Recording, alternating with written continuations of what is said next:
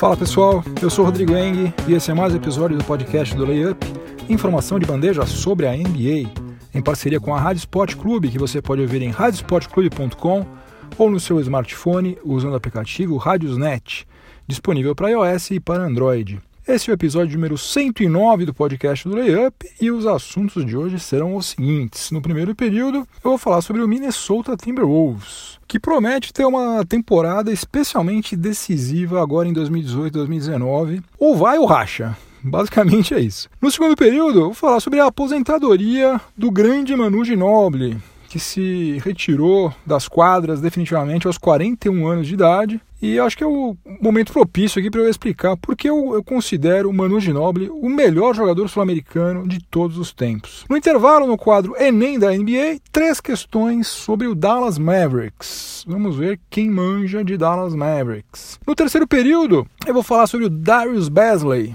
que mudou de planos e não vai mais atuar na D-League na próxima temporada. Ou seja, ele não vai para o college e também não vai para a D-League. Você vai entender o que está acontecendo com Darius Basley. E no quarto e último período, falar sobre o nosso glorioso Nick Young, campeão em 2018 pelo Golden State Warriors, que ainda está disponível no mercado de free agents, só que seu comportamento fora das quadras deve estar assustando as franquias, porque até agora ninguém ofereceu um contrato para Nick Young. Então é isso, chega de delongas, vamos ao que interessa, o podcast do Layup está no ar.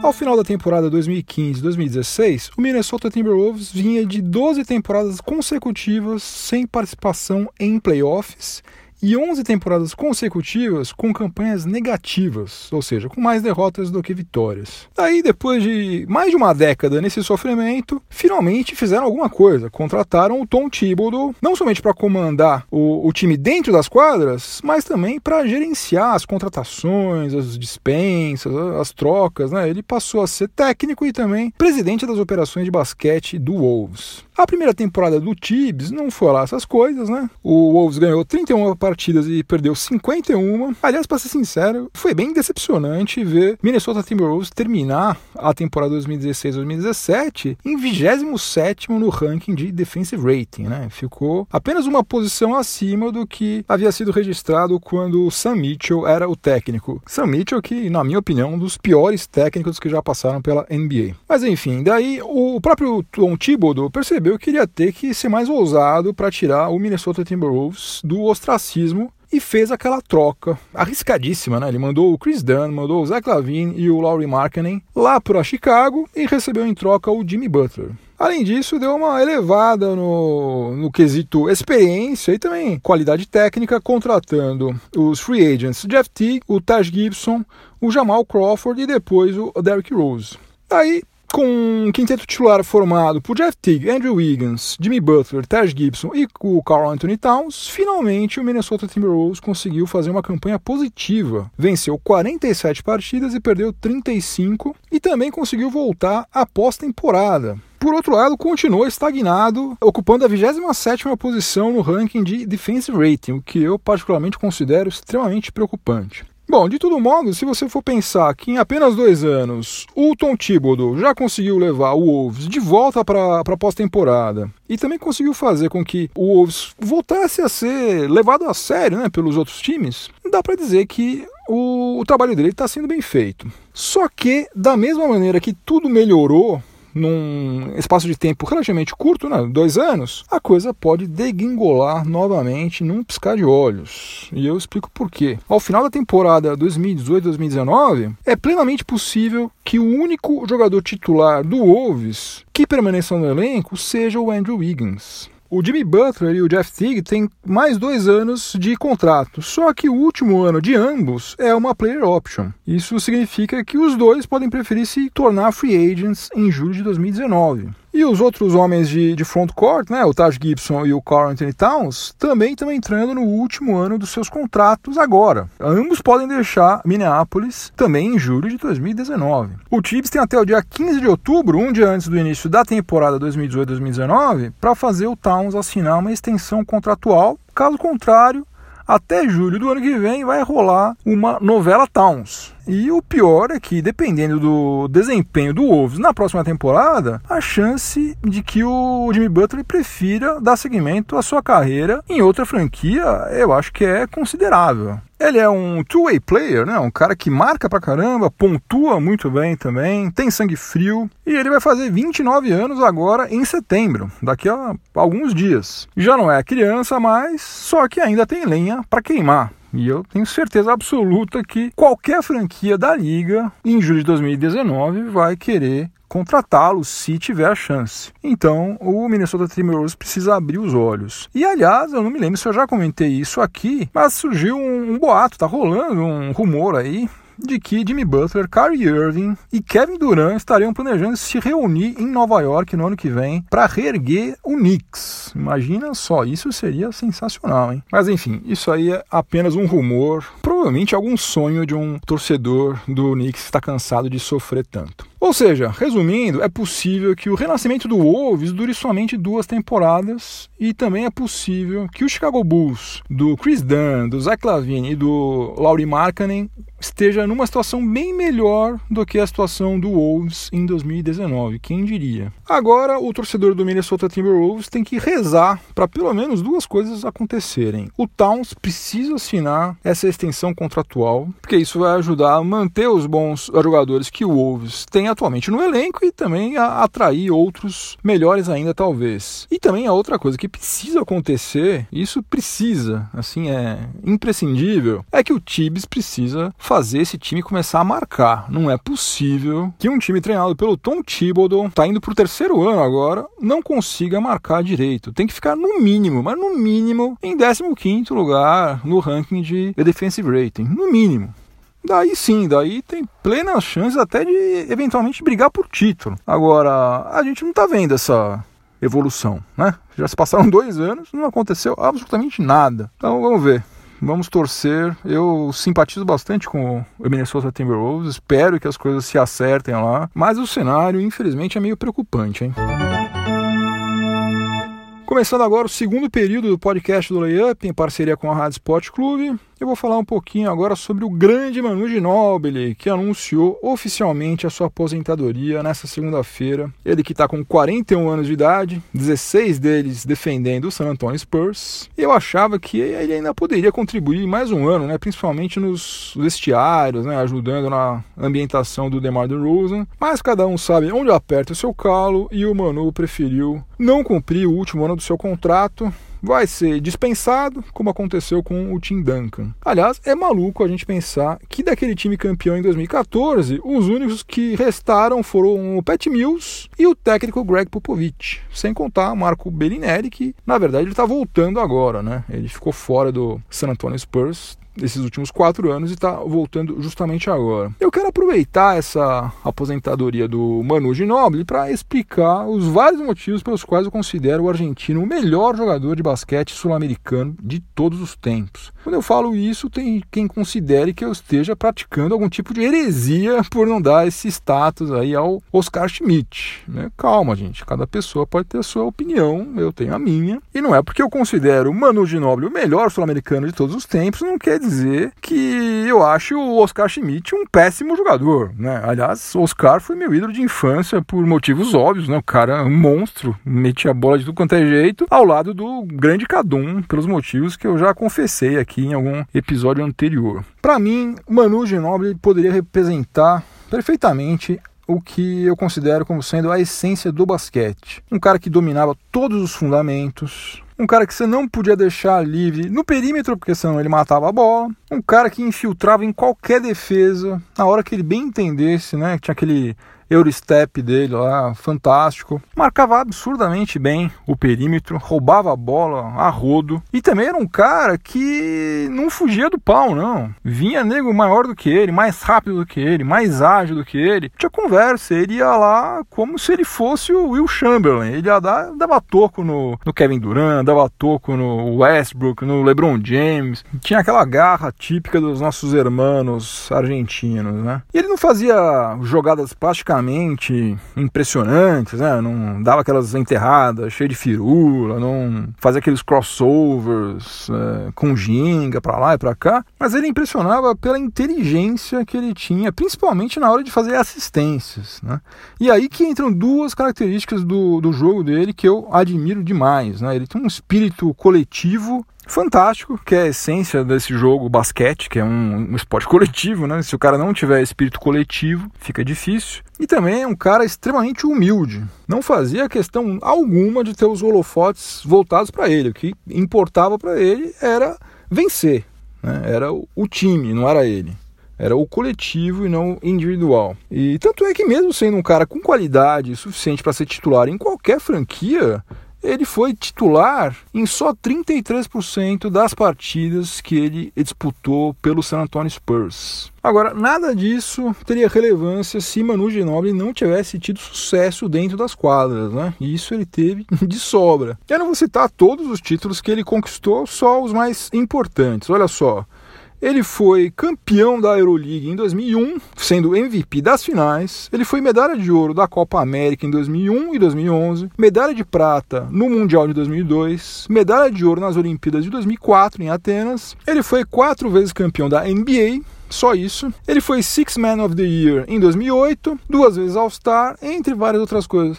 Isso tudo aí sendo decisivo, sendo importante, sendo significativo para essas conquistas todas. Não é que ele fazia parte do time, não. Ele foi peça fundamental de todas essas medalhas, de todos esses títulos. O Manu está deixando a NBA com os seguintes números: 762 vitórias em 1057 partidas, o que representa um aproveitamento absurdo de 72,1%, médias de 13,3 pontos, 3,5 rebotes e 3,8 assistências em 25,4 minutos por partida, com aproveitamento de 44,7% nos arremessos de quadra, 36 6,9% nos três pontos e 82,7% nos lances livres. Manu Ginóbili, eu sei que você não escuta o podcast do Layup, mas de toda maneira, aqui é um recado diretamente para você. Muito obrigado de coração, foi um privilégio ver você jogar. Chegamos ao intervalo do podcast do Layup em parceria com a Rádio Sport Clube no intervalo nós temos o quadro Enem da NBA, que é uma série de quizzes que você encontra lá no site layup.com.br e em cada episódio eu estou pensando três questões para a gente responder no intervalo. As questões de hoje são sobre o Dallas Mavericks. Vamos ver quem manja sobre Dallas Mavericks. A primeira questão é a seguinte: o Dallas Mavericks enfrentou o mesmo adversário nas duas finais da NBA que disputou. Quem é esse adversário que o Dallas Mavericks enfrentou? Alternativa A: New Jersey Nets. Alternativa B: Boston Celtics. Alternativa C: Detroit Pistons. Alternativa D: Miami Heat ou alternativa E, Orlando Magic. Eu quero saber qual foi o adversário que o Dallas Mavericks enfrentou nas duas finais da NBA que a franquia texana disputou. Alternativa A, New Jersey Nets. Alternativa B, Boston Celtics. Alternativa C, Detroit Pistons. Alternativa D, Miami Heat. Ou alternativa E, Orlando Magic. Tempo.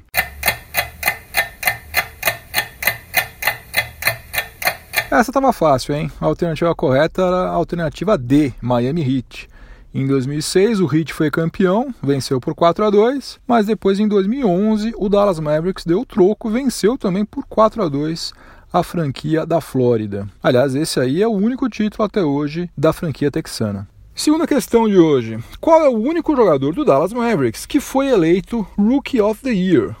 Rookie of the Year, como vocês sabem, é o melhor calouro da temporada. Então vamos lá. Alternativa A, Dale Ellis. Alternativa B, Jason Kidd. Alternativa C, Roy Tarpley. Alternativa D, Mark Aguirre. Ou alternativa E, Rolando Blackman. Eu quero saber qual foi o único jogador do Dallas Mavericks que foi eleito Rookie of the Year. Alternativa A, Dale Ellis. Alternativa B, Jason Kidd. Alternativa C, Roy Tarpley. Alternativa D, Mark Aguirre. Ou alternativa E, Rolando Blackman. Tempo.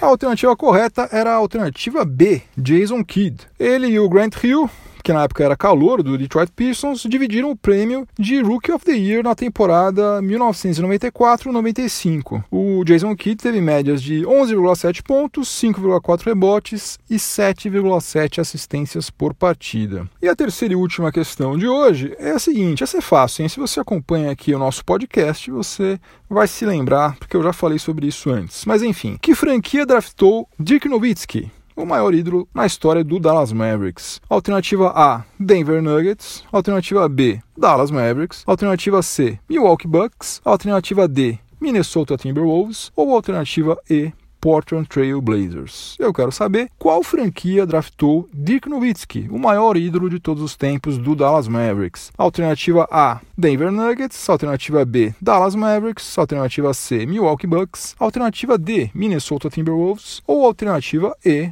Portland Trail Blazers. Tempo.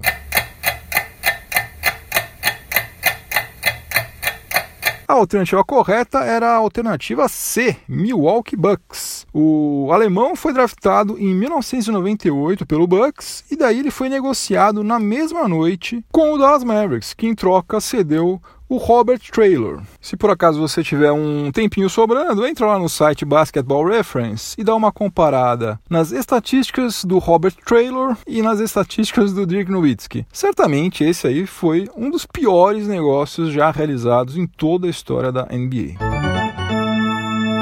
No terceiro período do podcast do Layup, em parceria com a Rádio Sport Clube, eu vou falar sobre o Darius Basley, apontado como um dos os jogadores mais promissores provenientes do high school. Em março, ele declarou, ele anunciou que ele não iria jogar no college, né? ao contrário do que acontece com a maioria dos jogadores de elite que deixam o ensino médio. Em vez disso, o Darius Basley declarou que ele iria atuar na D-League, a liga de desenvolvimento da NBA, onde ele poderia ser remunerado, né? o que é proibido pelas regras da NCAA, e pelo menos em tese ele estaria muito mais perto da NBA que é onde ele quer chegar. Na época em que essa informação surgiu, a impressão era de que o Darius Basley estava inaugurando uma tendência, né? E que a médio ou curto prazo até a NCAA ia acabar perdendo espaço para a D-League. Pois é, cinco meses depois parece que a coisa não vai ser bem assim. Agora, esse mesmo Darius Basley declarou ao jornalista Shams Charania que não vai para a NCAA e nem para a D-League.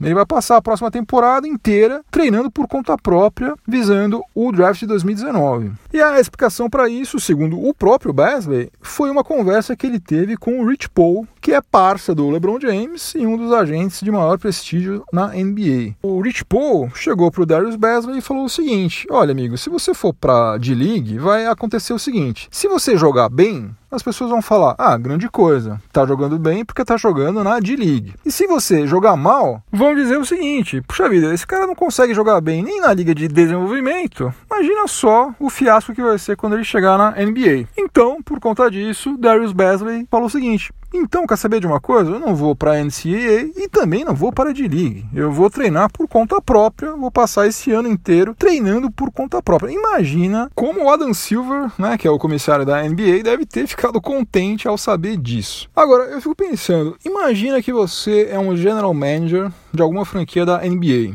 o seu emprego depende de várias coisas, né? entre elas da maneira como você utiliza as suas escolhas no draft. Né? Se você escolhe mal, basicamente você está jogando dinheiro no ralo, você está fazendo o oposto do que você é pago para fazer. Então, imagina que você é esse cara que tem essa responsabilidade monstruosa de usar bem a escolha no draft que você tem. Você vai preferir draftar um jogador que atuou na NCAA, outro camarada que atuou na D-League e um terceiro sobre o qual você não sabe absolutamente nada, porque ele passou um ano sem jogar em lugar algum. Ele ficou treinando sozinho. Você não tem nenhum vídeo dele jogando um rachão no Ibirapuera. Você não tem nada. Você não sabe absolutamente nada sobre ele. Lembrando que outro dia mesmo o Luca Doncic, né, que mostrando tudo do que ele é capaz para o mundo inteiro há pelo menos uns três anos, na prática foi apenas a quinta escolha no draft fica meio difícil acreditar que seguindo essa estratégia o, Darius Basley vai ter sucesso. Não sei não se algum general manager vai ter sangue frio para queimar uma escolha desse jeito. Pode ser também uma outra coisa, né? Pode ser que o próprio Darius Basley tenha se dado conta de que ele não é tão bom quanto ele imaginava que ele fosse. Então, para ele seria melhor ficar realmente bem escondidinho, né? Quem sabe ele consegue fisgar algum contrato, né? Coisa que ele não iria conseguir se as pessoas vissem que ele não é tudo isso.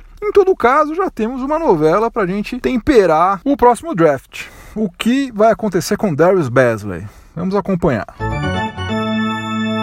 No quarto e último período do podcast do Layup, em parceria com a Rádio Sport Clube, eu vou falar sobre o Nick Young, também conhecido como Swag P, apelido que ele mesmo se deu e que a gente não sabe exatamente o que significa esse Swag P, mas tem várias interpretações, a maioria delas não são adequadas para eu comentar aqui neste podcast. O Nick Young passou praticamente 10 temporadas integrando elencos fracos de franquias que estavam fazendo o famoso rebuild. Para ser justo, na sua primeira temporada na NBA, quando ele teve média de 15 minutos por partida, o Washington Wizards ainda fez campanha positiva, teve 43 vitórias e 39 derrotas. Mas daí em diante, Nick Young se acostumou a sair de quadra derrotado no próprio Wizards, né, até 2012, depois no Sixers em 2012 e 2013 e depois em quatro temporadas no meu glorioso Los Angeles Lakers. Né. O único time no qual Nick Young venceu mais do que perdeu até chegar ao Golden State Warriors foi na sua curta passagem pelo Los Angeles Clippers no final da temporada 2011-2012.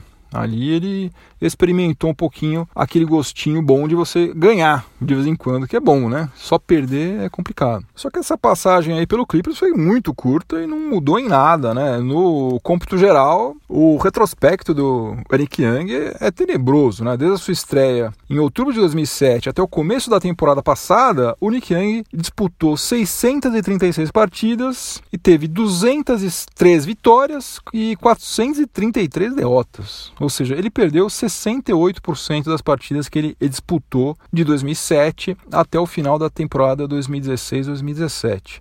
Para você ter uma ideia, entre a temporada 2007-2008 e a temporada 2016-2017, o Nick Young foi o jogador que mais somou derrotas em toda a NBA. Ele é o cara que mais perdeu jogos de 2007-2008 até 2016-2017. E isso não aconteceu por acaso, né? É verdade que ele quase sempre teve no time errado, na hora errada, mas também não dá para tirar dos ombros dele a responsabilidade por ele ser um cara que nunca se preocupou em fazer praticamente nada dentro de quadra, além de arremessar. E mesmo nisso ele nunca teve um desempenho exemplar, né? Ele é um ótimo cobrador de lances livres, tem aproveitamento de 83,6%. Ele é um bom arremessador de fora do perímetro, aproveitamento de 37,6% e, na verdade, ele é abaixo da média nos arremessos de quadra. Ele tem aproveitamento de apenas 41,8%. Daí, em 2017, a sorte sorriu para Nick Young, quando o Golden State Warriors o pescou no mercado de free agents. E em Oakland, ele teve a oportunidade de fazer parte de um dos melhores elencos de todos os tempos, e no qual a única coisa que esperavam dele é que ele matasse uma bolinha de três pontos pontos de vez em quando, coisa que ele conseguiu fazer, fez bem até. Na temporada passada, nas finalizações de catch and shoot, né, que são aquelas em que o, o jogador recebe a bola e chuta imediatamente em seguida, de todos os jogadores do Golden State Warriors, o Nick Young só teve média de bola de fora do perímetro convertidas inferior a Clay Thompson, a Stephen Curry e a Kevin Durant. Depois veio ele. Então, finalmente, Nick Young, aos 33 anos de idade, conseguiu estar no lugar certo, na hora certa. E apesar do seu histórico de colecionador de derrotas, ele conseguiu algo que muitas lendas da NBA nunca conseguiram. Ele conquistou um título da NBA em 2018 com o Golden State Warriors. O natural seria agora que o, o contrato do Nick Young fosse renovado pelo Warriors, até porque o salário dele não é dos maiores e ele cumpriu o que se esperava dele.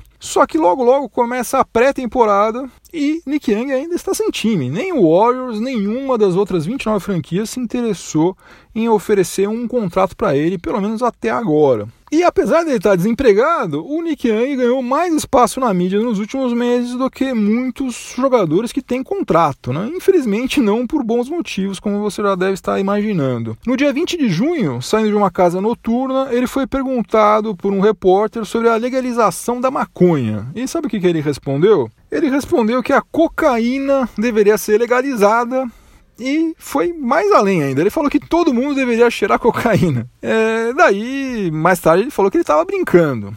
E eu, sinceramente, acho que de fato ele estava brincando, porque ele é um cara completamente sem noção. Né? Quem está acostumado a assistir as entrevistas dele, e eu fiz isso durante uns quatro anos na condição de torcedor do Lakers, sabe que o Nick Young é completamente xarope. Só que com certos assuntos não dá para você brincar, né? Principalmente se você está falando de cocaína e você é um atleta, né? Fica meio difícil. E além disso, o Nick Young foi preso. Olha só, ele foi preso na última sexta-feira em Los Angeles depois de ser parado por causa de uma infração de trânsito e não colaborar com os policiais. Daí ele ficou em cana três horas e meia até pagar uma fiança de 10 mil dólares. E agora vai ter que se apresentar em juízo no dia 19 de setembro para acertar as contas com a justiça. Com certeza nada disso está ajudando o Nick Young, o Swag P, a encontrar uma nova franquia para a próxima temporada. Agora, só falta um cara que passou 10 anos colecionando derrota, né? O cara conquistou o recorde de derrotas acumuladas em 10 anos. Mas nesses 10 anos ele esteve sempre empregado. Só falta esse mesmo cara agora que ele acabou de ser campeão, acabou de ser campeão, não ser contratado por nenhuma das 30 franquias da NBA. Seria uma coisa realmente digna de um camarada xarope como o Nick Young. Fim de jogo, acabou mais um episódio do podcast do Layup. Se você estiver ouvindo em alguma plataforma de podcast, aproveite para avaliar positivamente o podcast do Layup e me dar uma força. E se você estiver ouvindo na Rádio Esporte Clube, continue sintonizado por aí que vem mais informação esportiva de qualidade na sequência. Uma ótima semana para todo mundo, muito juízo e até a próxima. Um abração, tchau, tchau.